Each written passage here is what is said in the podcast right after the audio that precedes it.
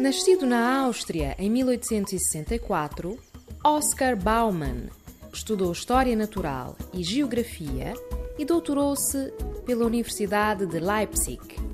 Foi um explorador do interior de África, em particular a África Oriental Alemã. Foi também cartógrafo e ficou conhecido por ter sido o primeiro europeu a entrar no atual Ruanda.